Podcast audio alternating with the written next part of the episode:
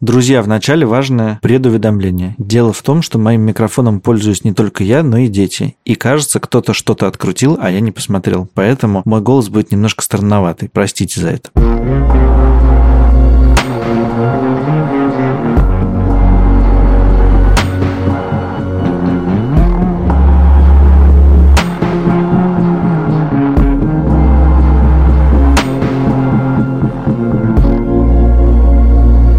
Привет! Это подкаст «Новая волна», подкаст о том, как мы живем в изменившемся после 24 февраля мире. А мы — это я, Саша Поливанов. И я, Илья Красильчик, а еще студия подкастов «Либо-либо». Мы очень давно хотели сделать этот выпуск, и когда мы начнем говорить с нашим героем, вы узнаете, как это было и каким э, неприятным последствиям это приводило. Но у нас есть такой друг, его зовут Ваня Боганцев, это близкий друг и Саши, и мой. Ваня много лет работал в Политехническом музее, а последние фиг знает сколько лет, честно говоря, уже много лет прошло, возглавляет такую московскую школу под названием Европейская гимназия. Это частная школа.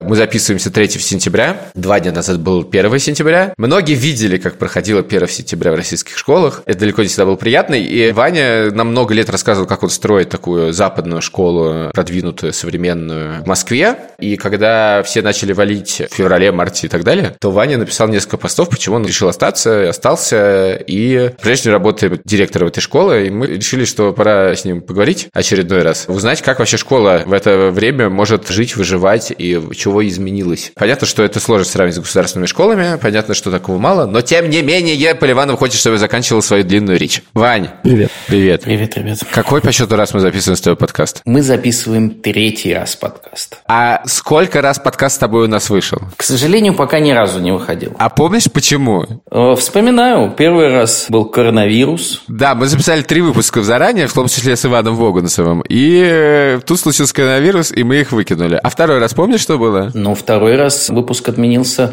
я не знаю, это все называют по-разному. У нас называется специальная военная операция. У вас, наверное, как-то иначе. У нас, да, у нас войной называют. А скажи, а если называть специальную военную операцию просто операцией, будет лучше? Это, это законно? Потому что произносить все эти три слова, наверное, мучительно. Я просто предлагаю называть началось специальное. Или началось военное. Честно говоря, я не чувствую никаких внутренних ограничений на этот счет. Я называю войну войной. И это я так иронизирую, на всякий случай. Хорошо, да. У нас, знаешь, у нас такая болезненная аудитория, никогда никогда не знаешь.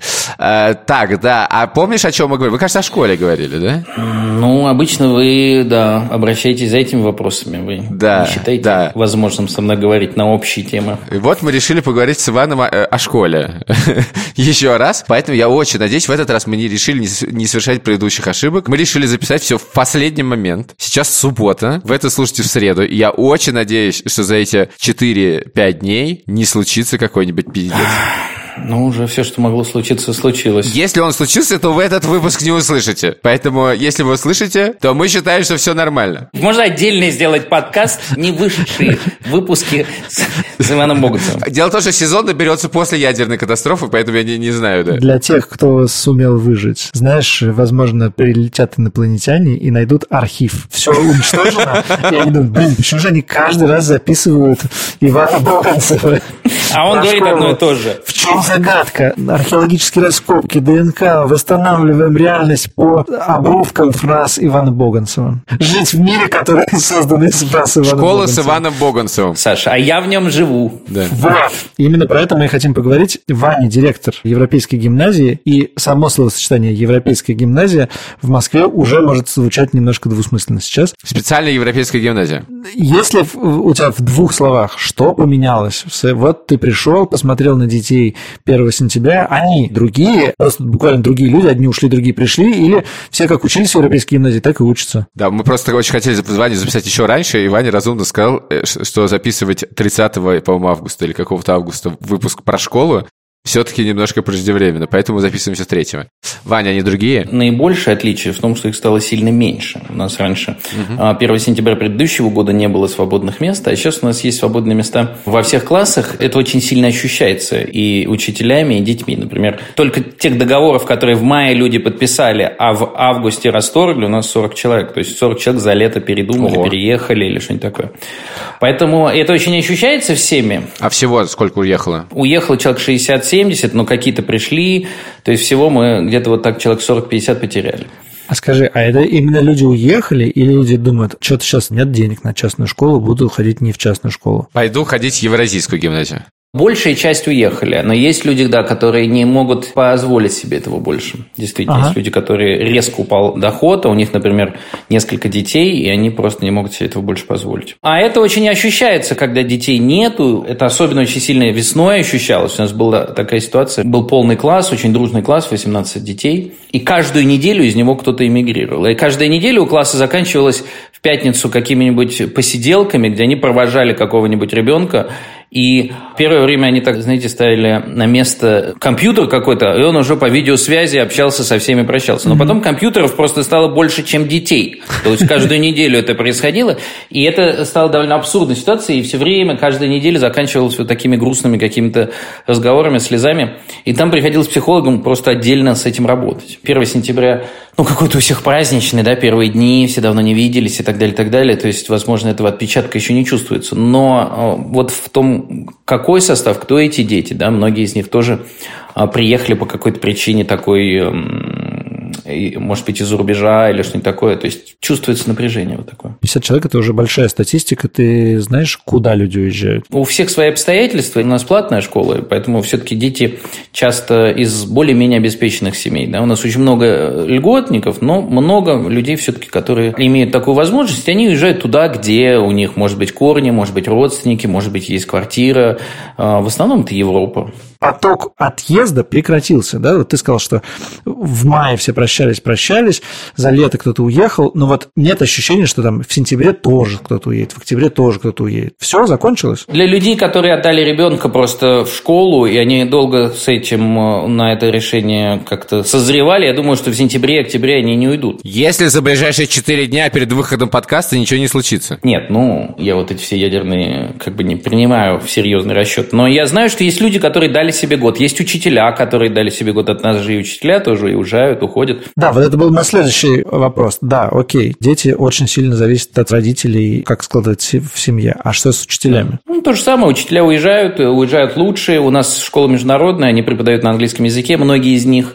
И поэтому это оказывается востребованным и, и за границей. Плюс за границей открываются, я думаю, что и вы знаете про это, очень много русскоязычных школ.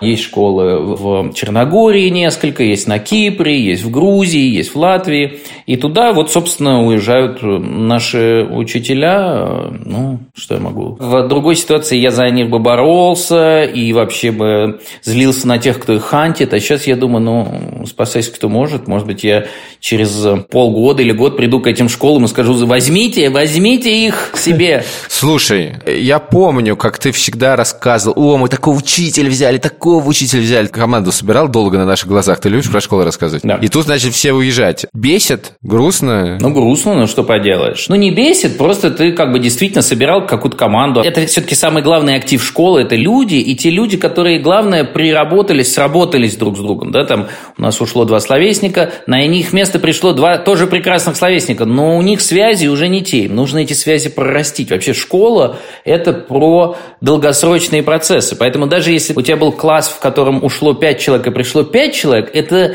все равно другое класс, качество. Да. У этих людей другие связи, да. Не просто он другой, он просто не не будет ощущать себя той же общностью и не будет получать той же отдачи от школы. А какая твоя э, сейчас политика по этому поводу? Ты сказал, что да, ну ты не можешь как бы обвинять и жалеть, люди пусть уезжают, но это какой-то такой э, штука обреченная, или наоборот, ты думаешь, ну вот, как бы мы сейчас спасем, э, мы все сделаем, много энергии. Как ты сам себя ощущаешь? У меня была идея сделать классную школу, школу, которую могли бы копировать другие школы, которая могла бы оказывать эффект на состояние образования в России.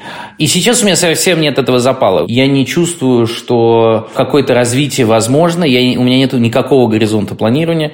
И поэтому у меня исключительно такая оборонительная по отношению к школе позиция. Да, я хочу, конечно, сохранять детей, сохранять их комфорт, сохранять для них безопасную какую-то территорию. То же самое я хочу делать по отношению к учителям. Но я не вижу, как можно развиваться, э, мечтать или строить что-то и двигать этот проект вперед. То есть тебе не близка позиция людей, которые сейчас говорят, мы остаемся в России, потому что как бы, ну, самое главное это, это дети, и мы должны в них что-то, значит, вложить, и тогда у страны есть будущее. Я так понимаю, что это не твои мысли. Я, честно говоря, вот такими категориями не думаю. Я люблю тех детей, я знаю, что им хорошо, я знаю, что им важно ходить в школу, но при этом у меня вот есть сомнение, что правильное, с моей точки зрения, решение – это не выйти и сказать всем, ребята, школа закрывается, спасайся, кто может, э, э, бежим направо и налево, а вот то решение, которое принял я, нет, мы будем работать, мы будем стараться до последнего делать то, что мы умеем и в чем мы хороши, как говорится. Раньше выстрела не падаем, да? И какой из этих позиций правильная, я не знаю. Ну вот мы выбрали такую. Позиция это, как ты это себе объясняешь? Это красиво, постепенно с песней э, уйти под воду или позиция сжав зубы, ну то есть во что ты больше веришь? Или сжав зубы, ну как бы все равно сохранять оазис посреди э, вот этого ну, говна? Это одно, это одно и то же. Я как бы, я не вижу разницы между этим. Я уверен, что все школы, абсолютно все школы в России будут деградировать в ближайшие годы. Наша школа, другая школа. Деградировать разными темпами, по-своему, но люди будут уезжать, лучшие люди, хорошие, бодрые люди будут уезжать и среди детей, и среди учителей. Кто-то будет идти на компромиссы вот э, с теми требованиями, которых вы все прочли, будет допускать все больше и больше вмешательства в образовательный процесс со стороны государства, кто-то меньше, но все будут это делать в разной степени. Поэтому это в любом случае оазис хорошо, но скукоживающийся. Сколько он будет скукоживаться, быстро. А вот скажи, ты наверняка знаешь, может без названия школ, э, просто ну, в Москве было, есть много хороших известных школ, в которых вроде какой-то была создана среда. Все вот, все эти нововведения, типа, на этом много чего выводилось. А известно, что где-нибудь это прорвалось уже? Ну, конечно, известно. в смысле прорвалось? В каком смысле? Ну, в смысле, уроки патриотического воспитания, да. В смысле, пардон, государственные или частные школы имеется Я про частные школы говорю. Ну, про частные школы это просто известно, да, что где-то внедрили все инициативы, где-то частичные инициативы, где-то подняли флаг, но без уроков, где-то уроки подняли флаг. У нас в школе там, я не знаю, ну, 30 классов, 30 классных руководителей, да. Ну, ты не зайдешь и не проверишь, что они там говорят на этом уроке. Это же, понимаете? То есть, тот факт, что они их провели, совсем не означает о том, что они их провели как бы серьезно. Но частные школы, да, конечно, они идут на это, и каждый в меру своей напуганности и в меру своего конформизма так или иначе это внедряет. Есть более искренне, менее Сейчас, искренне. А, а урок, он разовый или еженедельный? Если говорить об этих уроках разговора о важном, идея в том, что это ну, э, первый урок в каждый понедельник, его тема определена заранее, ты ее менять не можешь. То, из чего он состоит, всем понятно, что учитель, даже какой бы учитель за это не взялся, будет делать это по-своему. Тема этих уроков, на самом деле, ну, э, многие из них э, вызывают вопросы, но некоторые из них совершенно нейтральные. Там пожилые люди, или дружба, или что-нибудь такое. Но да, там есть, конечно, и традиционные семейные ценности, и другие какие-то такие вот э, более спорные вопросы. А дальше учитель, соответственно, самостоятельно это каким-то образом интерпретирует, внедряет и так далее, и так далее. По идее, это вот те методички, которые угу государственным школам рекомендованы и частным тоже. Все, что мы пока говорим, ты говоришь о школе как о таком едином целом, с одной позиции. Ну, все люди разные, и были ли у тебя за это время конфликты с учителями, не знаю, с сотрудниками школы, любыми другими, которые не согласны с тем, что война – это плохо? Наша школа отличается тем, что мы вот эти последние пять лет, пока я там работаю, очень осторожно всегда подходили и к выбору родителей, с которыми мы работаем, и э, учителей, с которыми мы работаем. У нас есть специальная процедура ценностное интервью, где мы очень с каждым родителем по долгу разговариваем. Поэтому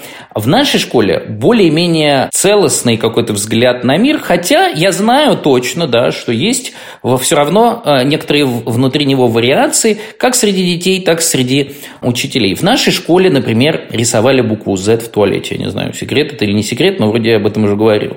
Я к этому отношусь спокойно. Когда такие вещи происходят, ну, у детей начинает бурлить, и ты не можешь ничего с этим сделать. Они как могут выражают свое свои мнения. Среди учителей я знаю, да, что, что есть нюансированные в этом смысле разные мнения, и они даже иногда позволяют себе их высказывать, и у меня с этим нет никаких проблем. В своей работе, в своем общении с детьми, в своем общении с людьми, насколько ты стал, не знаю, менее свободен? И стал ли? Ну, наверное, в какой-то степени стал, но я стараюсь от этого отстроиться. И когда у нас возникает, например, вот у нас есть такое мероприятие, как общий сбор, когда вся школа собирается на целый урок, на 45 минут, и мы обсуждаем какие-то насущные проблемы школы, там изменение правил школы. Это происходит еженедельно.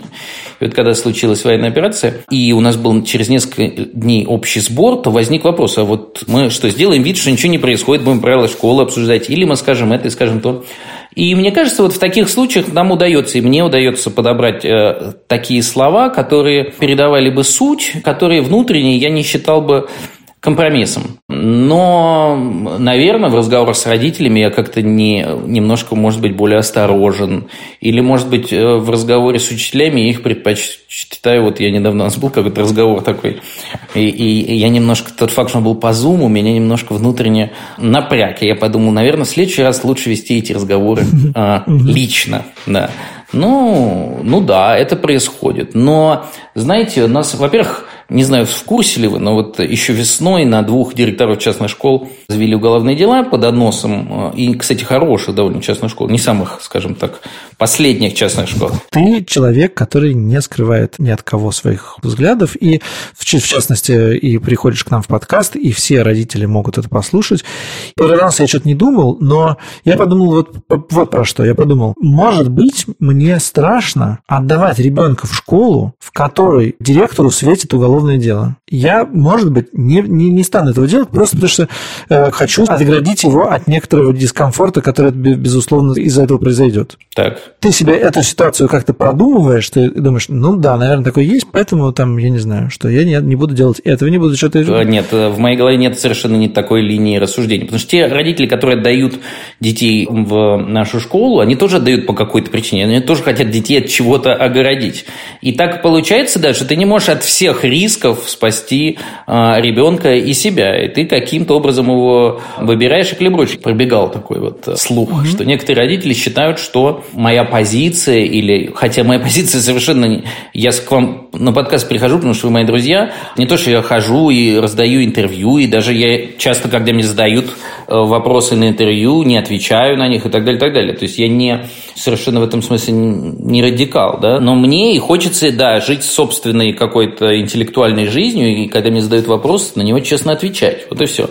И родителям некоторым, да, это доставляет дискомфорт. И я даже иногда думаю о том, может быть, я не лучший человек уже, чтобы просто работать в школе, может быть, мне угу. и, и эти мысли во мне, так сказать, бродят и произрастают, и, может быть, приведут к какому-нибудь даже результату, но Пока вот э, при прочих равных, я думаю, что вот мне приходится балансировать между желанием сказать все, что я думаю, и необходимостью что-то говорить. Потому что в школе ты, как директор, ты все-таки до некоторой степени публичная фигура, от тебя ждут чего-то, и учителя ждут, и дети ждут. И ты не можешь просто ничего не говорить. Это тоже будет нечестная позиция. Mm-hmm. А главное, люди далекие от школы, они не до конца понимают, что это бесчестная позиция, она в конечном итоге мешает образовательному результату. Это не отдельный вопрос. Здесь у нас, значит, образование, а здесь у нас политика. Между ребенком и учителем или ребенком и школой должны быть отношения доверия, в, в рамках которых возможен образовательный процесс. Если эти отношения разрушены, если это доверие исчезло, то и учиться у тебя ребенок не будет. Он не будет тебе доверять.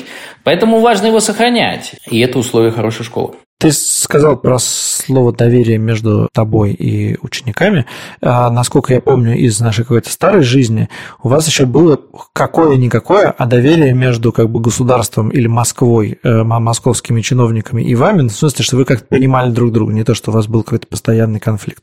Сейчас что-то изменилось? С московскими чиновниками просто очень мало, на самом деле, взаимодействия. Вот я сейчас ходил на какое-то совещание общее для директоров частных школ. Никакого специального э, злого чувства или недоверия у меня к ним нет, и у меня нет ощущений, честно говоря, что они на данный момент пытаются или как-то сильно ограничивают нашу свободу, они крайне редко интересуются тем, что происходит в школе. Московским чиновникам вообще ноль вопросов. У меня лично. То есть ты как бы не видишь в них угрозы или какой-то опасности? Разумеется, школа, как и любое учреждение, обкладывается проверками. Чувствую ли я опасность каждый раз, когда приходит э, пожарник, э, ФСБ, э, я не знаю... ФСБ тоже приходит к вам?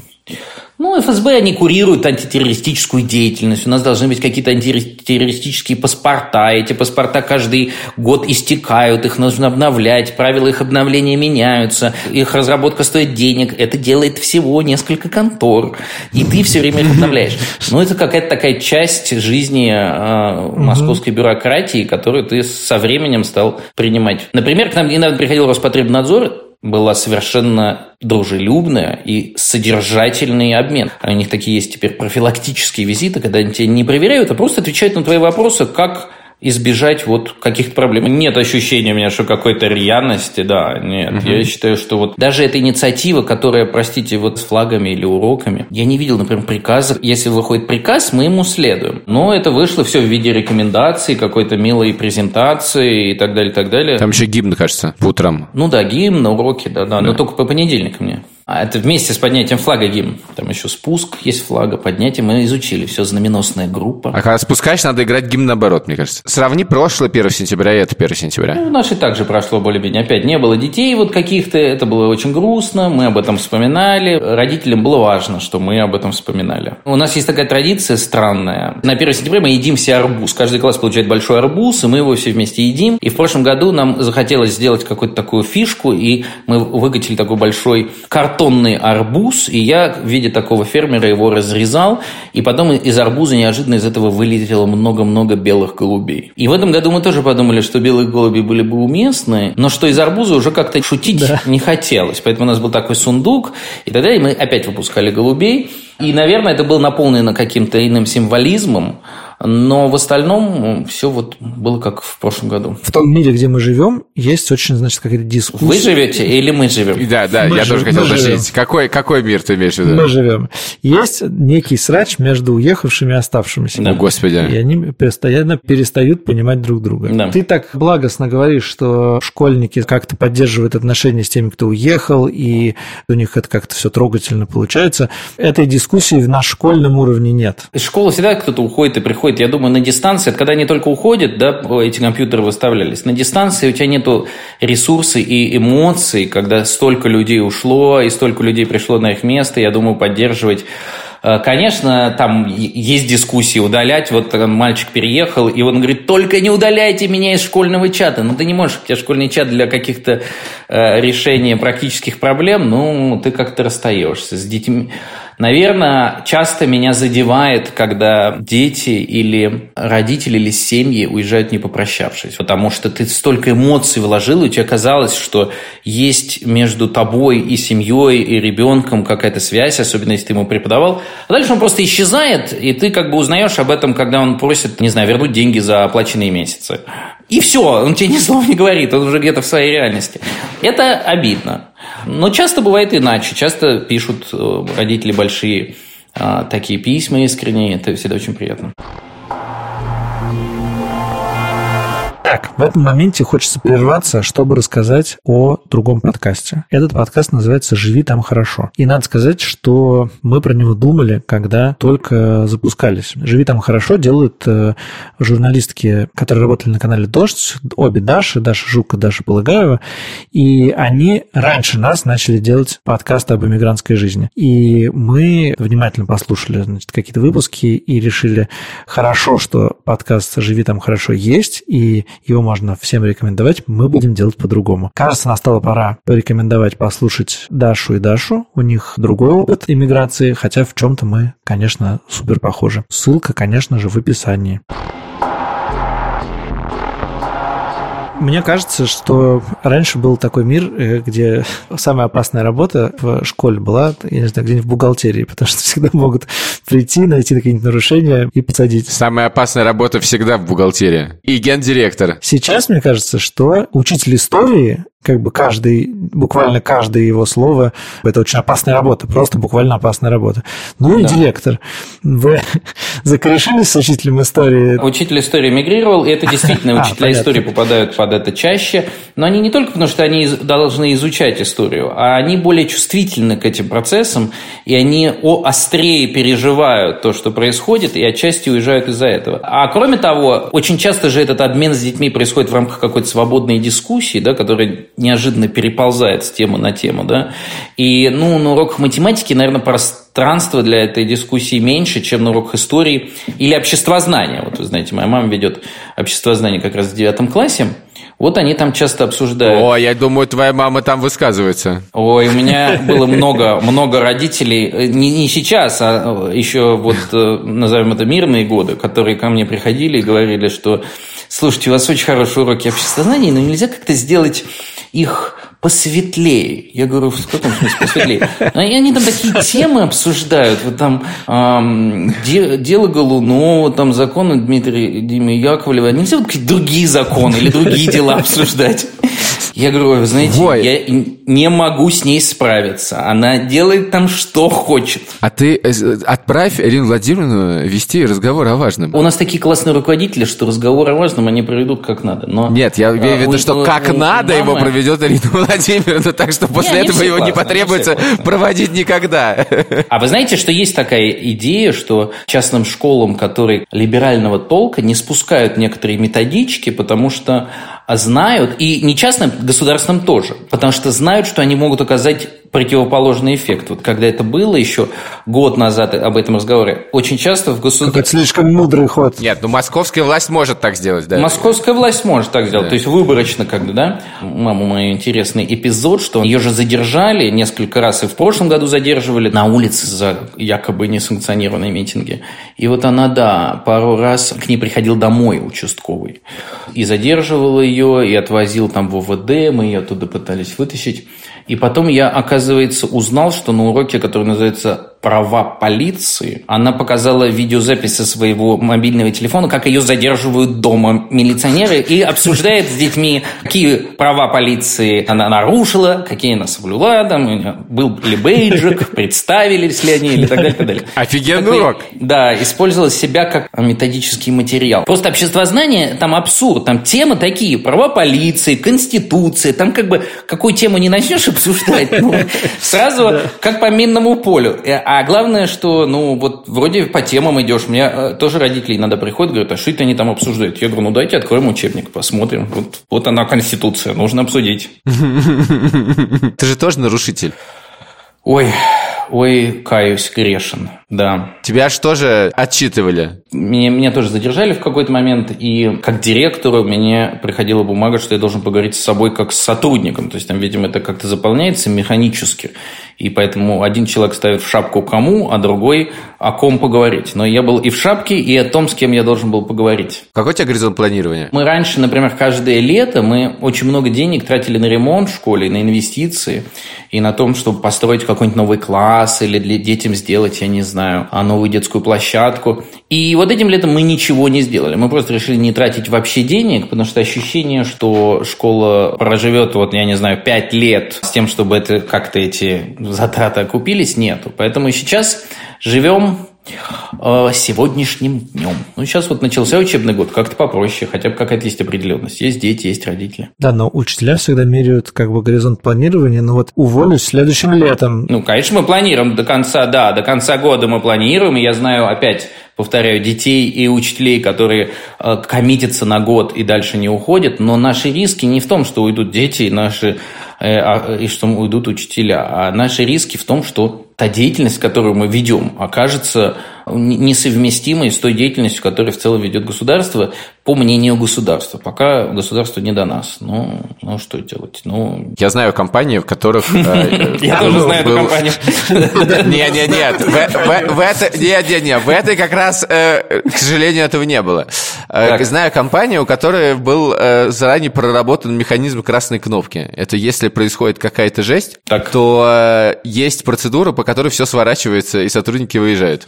Ты понимаешь, какой момент надо нажимать красную кнопку? Или ты ждешь, что за тебя ее нажмут? Ну, в смысле, плохой сценарий какой? Я не буду нажимать никакую красную кнопку. Хорошо, зеленую. Ну, плохой сценарий, я не знаю, кого-нибудь сажают. Есть на этот случай механизмы того, как передается там, кто становится директором или так далее, так далее. Ты так сказал, да. ну, кого-то сажают, и механизм, ну кто становится директором. Кого-то сажают. Учитель история. Ну, можно у школы любой отобрать лицензию. Это длительные, на самом деле, процедуры через суд и так далее, так далее. Они могут занять несколько месяцев месяцев. Если они запускаются, то ты, наверное, имеешь некоторый горизонт спланировать, как-то все закрывать. Одним днем все-таки это редко такие вещи делаются. Ну, как плохой сценарий. Представляете, проверка, она находит нарушение, дает тебе э, три месяца на, или два месяца на то, чтобы их устранить, ты их устраняешь, они приходят, говорят, не устранил. Внутренне я давно это отпустил, я ничего из этого не боюсь, ни почему из этого плакать не буду, в случае чего. Слушай, у меня есть еще несколько вопросов про, тупо звучит, ну, короче, про методологию образования. Я к тому, что ценности европейской гимназии очень западные, европейские. И всегда, как мне представилась европейская гимназия, хотела обсуждать внутри европейской гимназии те вопросы, которые сейчас остро обсуждаются в условно-западном мире, да, какие-то современные вопросы. Это очень откликалось во всех, потому что как бы ты приходил домой, включал Netflix и смотрел, как бы, я не знаю, сериал про те же самые вопросы. Посмотрел кино, в которых эти вопросы так или иначе поднимаются.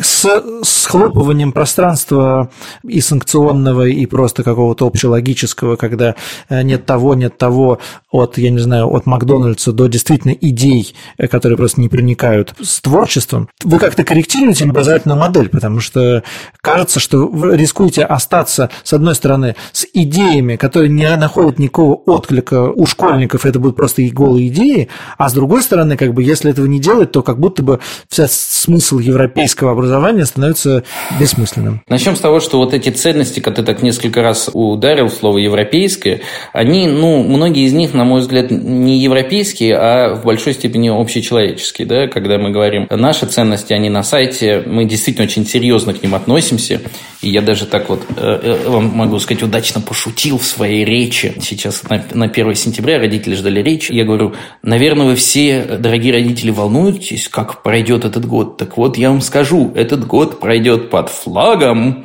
под флагом наших ценностей и того, во что мы верим.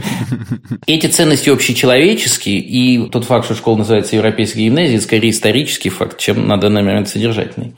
Что касается твоего вопроса, мы школа международного бакалавриата. Пока мы школа IB, пока мы встроены в эту международную сеть, это просто наша отчасти обязательства. Мы должны внутри каждого предмета говорить о том, что такое global context, да, о том, как вписываются те темы, которые мы обсуждаем, в те проблемы, о которых сейчас говорят. Но да, конечно, в результате того, что идей будет проникать меньше, в театр можно ходить уже и с детьми в ограниченное количество, Netflix уже нельзя посмотреть. В связи с этим, да, это ровно тот процесс деградации и сужения, который неизбежно нас затронет, несмотря даже на все наши усилия. Конечно, мы будем предпринимать там какие-то контрусилия в этом отношении и стараться это минимизировать. Но это тот голый факт. Да, дети, конечно, от этого будут проигрывать. Их кругозор, я долго жил за границей, долго учился за границей, и в девятом году, в десятом, решил вернуться в Россию э, по каким-то там своим личным причинам. И когда я возвращался в Россию, я отчетливо себя осознавал, и любой человек, который жил даже в той России десятых э, годов, да, должен всегда осознавать, что он живет в провинции, на периферии мира, на периферии его идей, на периферии его технологий. Могут быть высокие благородные причины, чтобы жить в этом мире, но ты должен осознавать, что так будет. И я давно это принял для себя, что я где родился, там и пригодился, но ты живешь там, куда идеи будут доходить с опозданием, и, может быть, до тебя они лично не найдут, и ты не извлечешь из них никакой пользы. Поэтому сейчас этот процесс... Подожди, подожди, но в том-то и дело, что, по-моему, последние годы все, что было ну, как бы в Москве, очень челленджили эту идею и говорили, мы не живем в провинции, мы сделали лучшие банковские приложения в мире, Яндекс и Самокат устроили чудовищную гонку и с Озоном, из-за которого все дешево и 24 часа можно достать, мы не провинция, мы столица. Как, бы, как будто бы... Мы не провинция, обычно кричит провинция. Обычно столица об этом особенно даже не запаривается. Верно, нет, я тоже не очень покупаю эту идею. Да, да я представляю, в Нью-Йорке люди говорят, мы не провинция. Для таких экспериментов нужно настолько же зрелое общество. А у нас общество для этого просто не созрело. Поэтому даже если бы и придумать такие школы, которые сейчас, я не знаю, в Калифорнии или в Нидерландах придумывают, они просто не были бы востребованы. Не было бы таких родителей, которые отдали бы туда своих детей. То же самое касается музеев. Именно я за банковский сектор очень рад, если он там вперед куда-то улетел. Я сейчас не Но могу... Для этого зрелое общество не требуется. Установить, установить не могу никак это приложение, приложение. банка да, на новый телефон. Но, но хорошо, что мы сделали... Попробуй приложение «Деньги пришли». А есть приложение, да, такое? Да. Я не, не пробовал. Говорят, работает. Хорошо. Вы хорошо по философству, Ваня сказал про систему международного бакалавриата бакалавриата, IB. И вообще-то вас, в принципе, должна ситуация бить с двух сторон. Да. И с российской, и с э, мировой. IB нас не канцелит, очень поддерживает, помогли нам сдать экзамены, хотя обычно мы сдаем в апреле, в мае. Там была такая процедура, что DHL за день до экзаменов привозит все экзаменационные бумажки. А тут DHL, оп, и ничего не может привезти.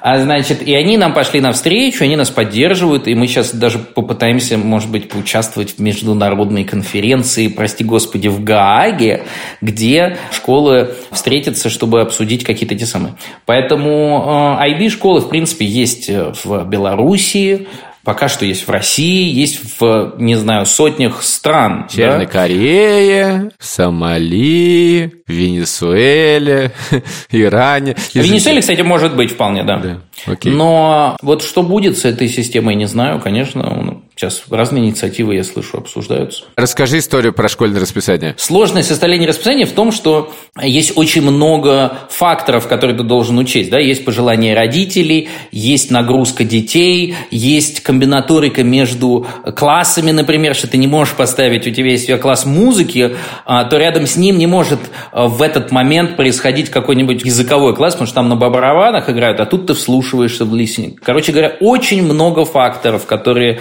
в итоге должны сложиться в какую-то единую картину, ты их заливаешь в специальную программу. Да, эта программа перестала сотрудничать с Россией 31 августа, и все те залитые данные, которые туда были залиты, обнулились. И мы немножечко по этому поводу ну, внутренне посмеялись. Там на один день можно всегда составить расписание. И сейчас вот эти выходные, я думаю, человек, который у нас за это ответственен, интенсивно работает и восстанавливает это все в другой программе. Также произошло с российским футболом, из которого исчез ВАР. Да?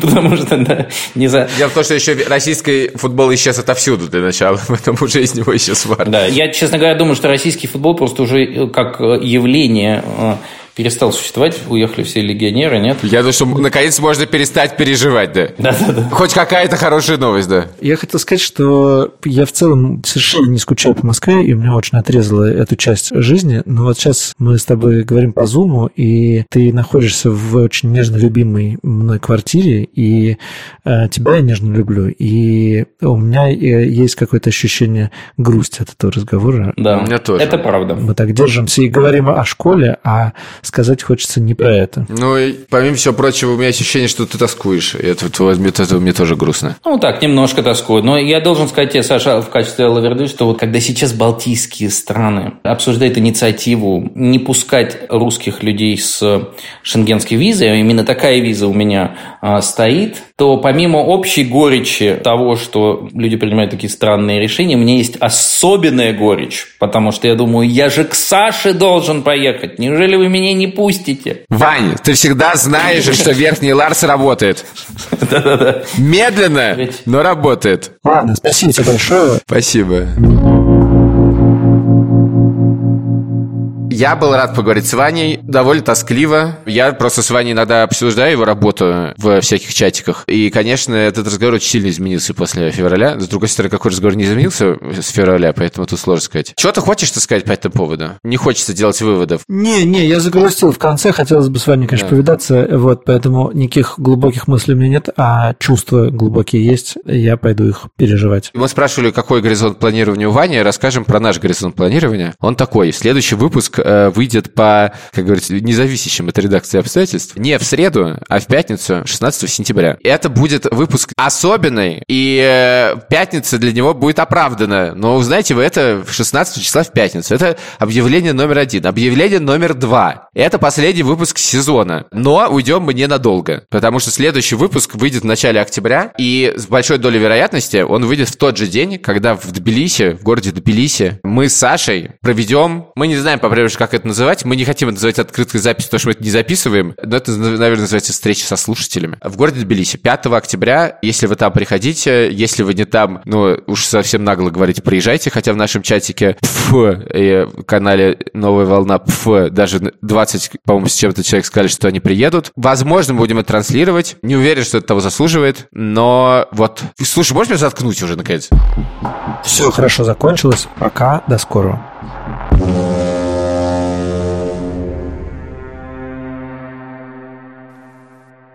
Это не было, не было, это не было игрой. Ты ведь помнишь, как плавилась мантия Под нашей кожей корой? Ветер дует и волны гладят Место разлома, но оно до сих пор горит. Я прошу их жалеть и тебя, мой навеки уплывший Навеки отдельный материк